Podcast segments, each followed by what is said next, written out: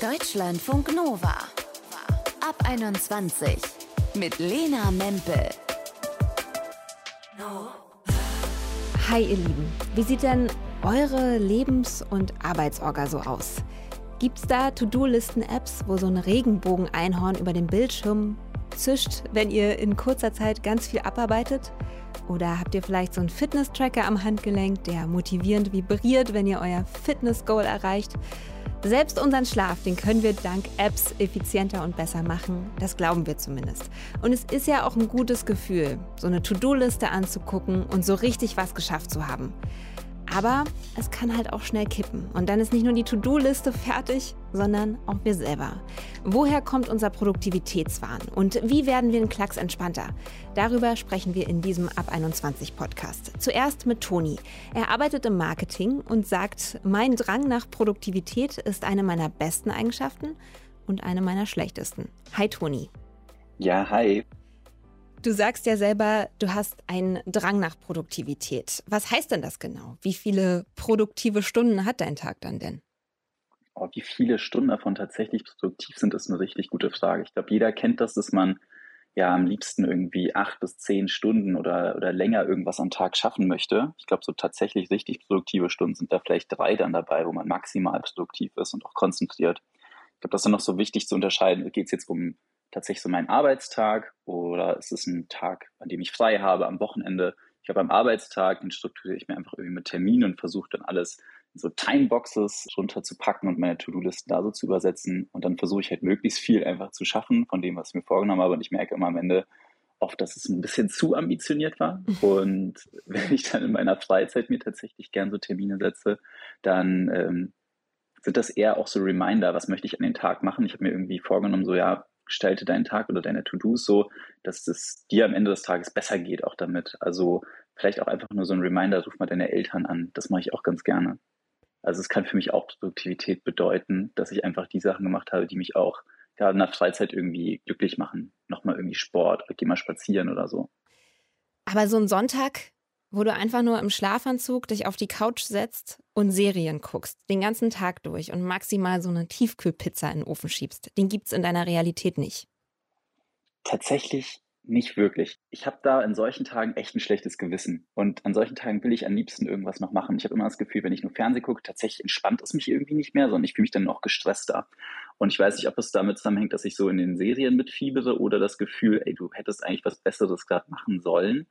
Und deswegen, davon gab es sehr wenige Tage tatsächlich. Und ich habe auch irgendwo aufgehört, gerade so mit Anfang, Mitte 20, dass ich irgendwie solche Tage gar nicht mehr zulassen wollte, weil ich mir dachte, okay, du musst.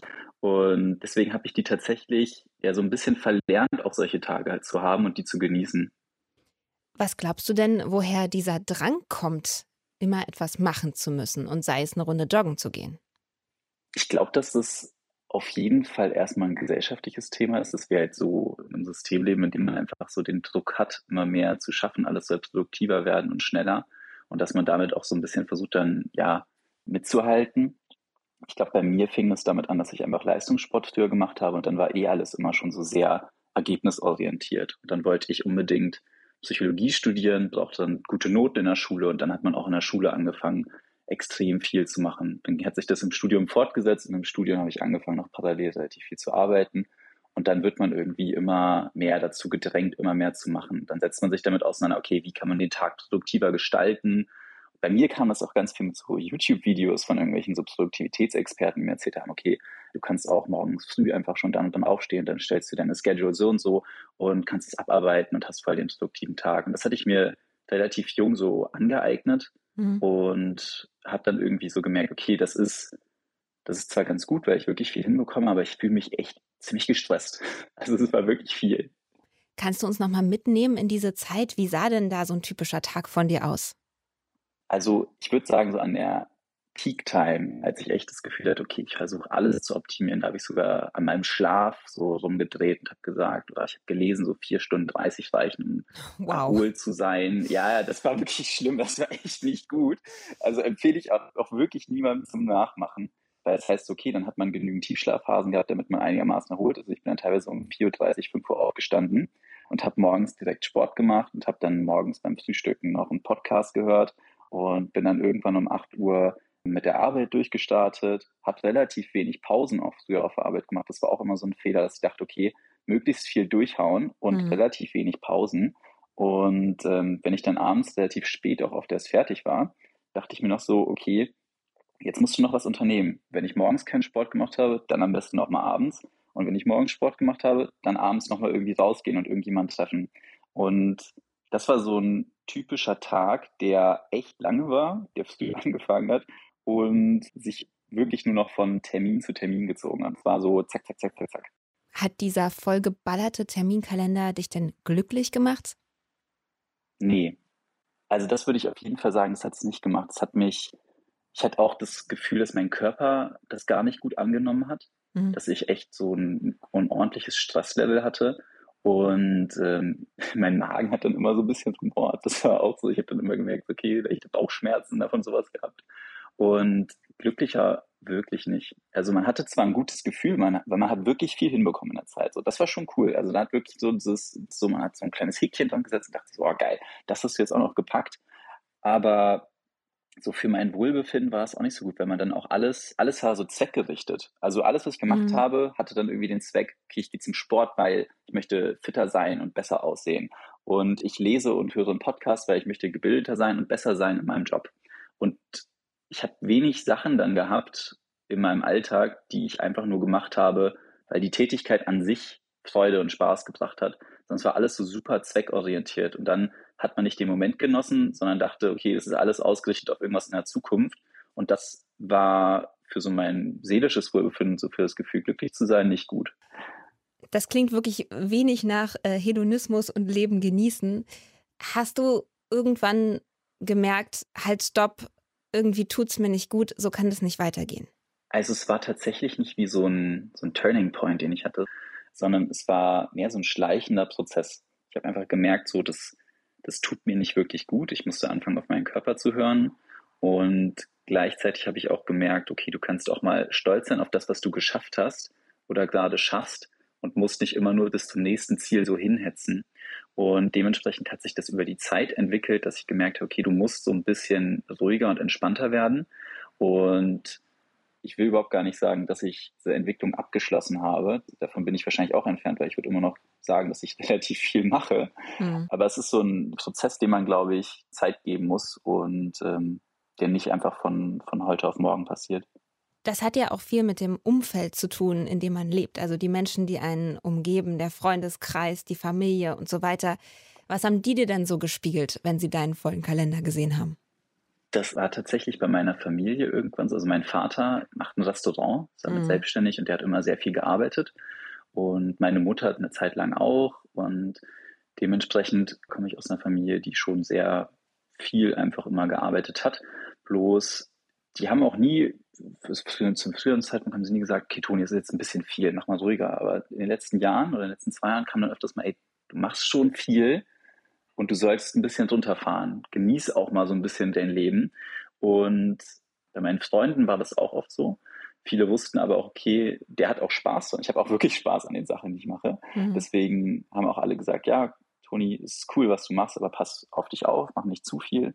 Und ich hatte das Gefühl, nachdem meine Eltern sich da auch so ein bisschen geöffnet haben und meinten, ey, du, du musst nicht so ein hohes Tempo fahren, habe ich dann mehr drüber nachgedacht tatsächlich.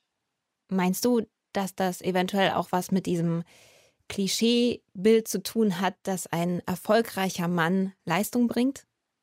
Absolut. Also bin ich mir ganz, ganz sicher, dass ich vom Leistungssport irgendwie auch dahin gekommen bin. Und alle Leistungssportler sind ja so das Stereotyp erfolgreicher Mann irgendwie gut aussehend, viel Geld. Und äh, das war so auch das vielleicht, wo man so drauf hingearbeitet hat. Ne? Man wollte möglichst schnell erfolgreich sein oder ich wollte möglichst schnell erfolgreich sein. Und man hat auch das Gefühl oder gesellschaftlich generell, wer viel zu tun hat, wer busy ist, der hat ein hohes soziales Prestige, der ist wichtig. Mhm. Und das Gefühl, das hat einem natürlich auch immer so ein bisschen was gegeben, ne? wenn man halt wusste, okay, du, du hast auch viel zu tun, dass man dadurch sich irgendwo auch wichtiger fühlt. Und ich glaube auch ganz sicher, dass man als Kerl so ja, ein Stück weit getrieben wird. Auch Männer unter sich pushen sich gegenseitig ganz stark.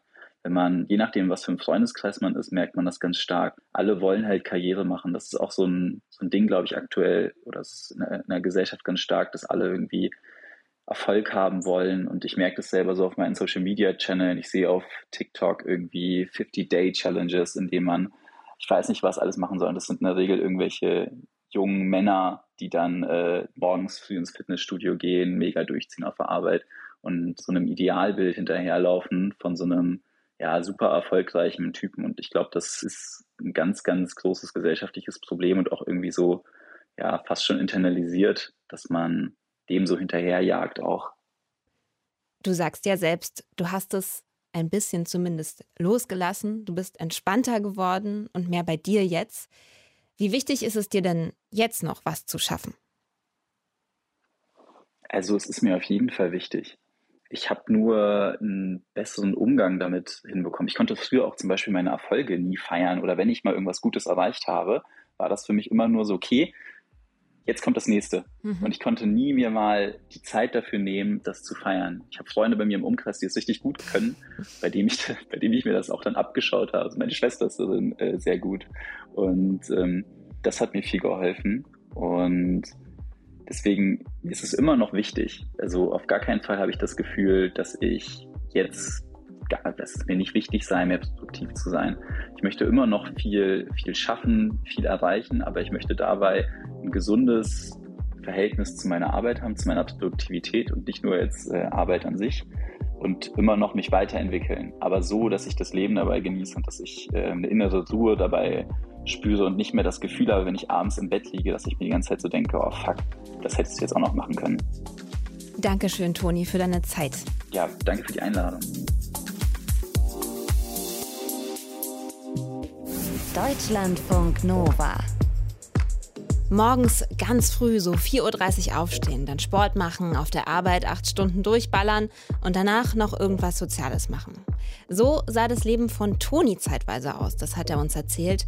Regeneration oder mal ausschlafen, überbewertet. Und Toni ist damit ja nicht allein. Viele von uns haben diese Hustle-Culture ganz stark in uns drin, dass wir immer was schaffen, was machen, To-Dos abhaken wollen. Und woher das kommt, darüber habe ich mit Philipp Stab gesprochen. Er ist Professor für Soziologie der Zukunft der Arbeit an der Humboldt-Universität zu Berlin. Hallo, Herr Stab. Hallo. Kennen Sie das auch? Man ist irgendwie geschafft, aber gleichzeitig so richtig erleichtert und zufrieden, wenn man den Tag über so richtig was geschafft hat.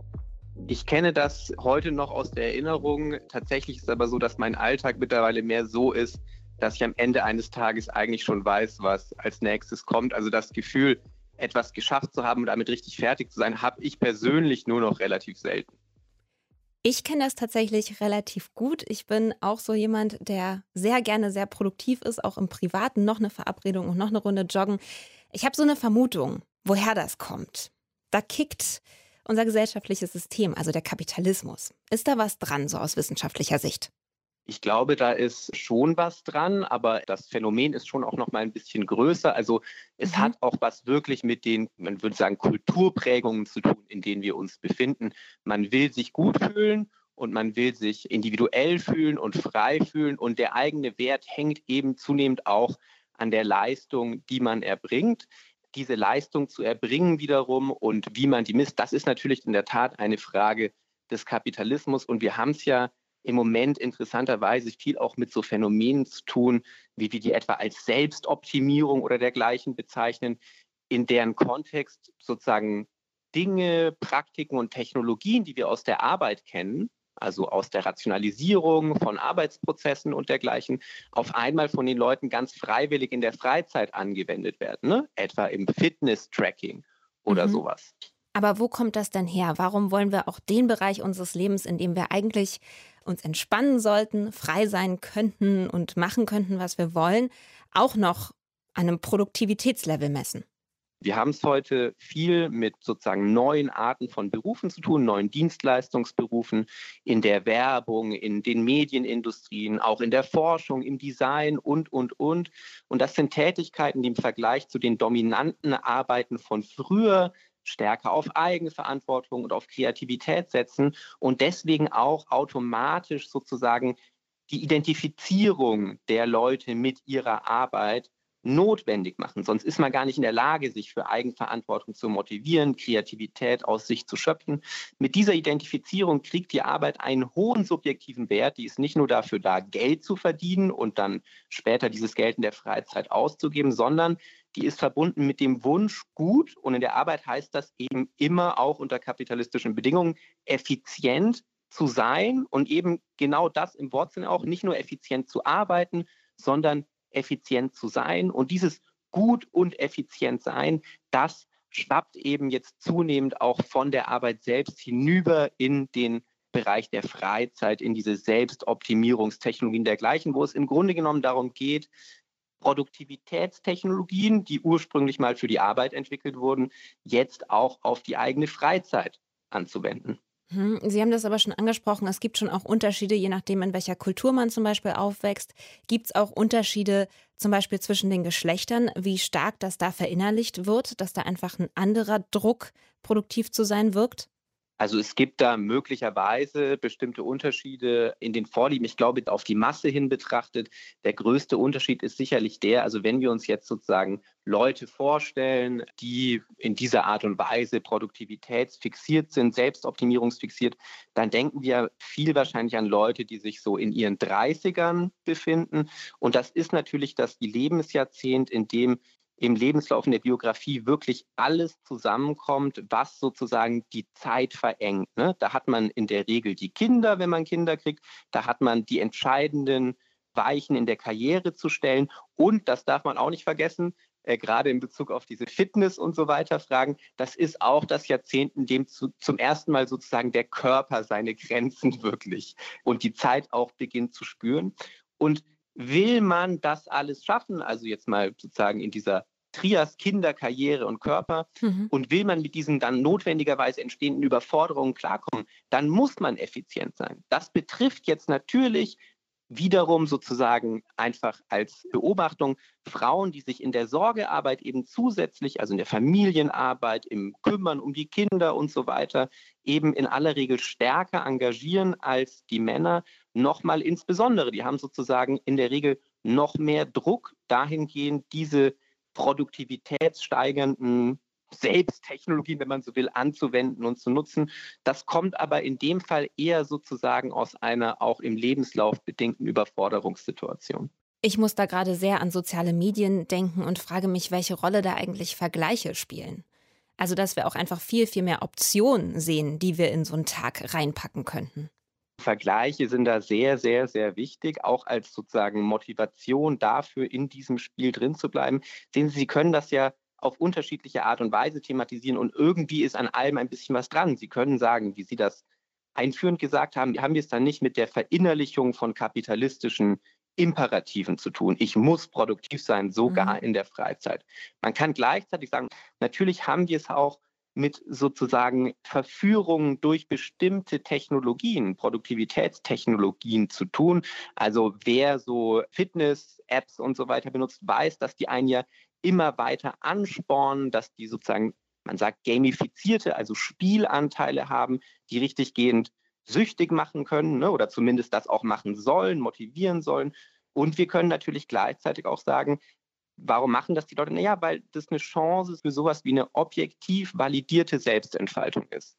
Ich bin gut und ich weiß das, weil ich zum Beispiel meiner App angezeigt kriege, dass ich im Vergleich zum Durchschnitt meiner Altersgruppe der anderen App-Nutzer besser bin.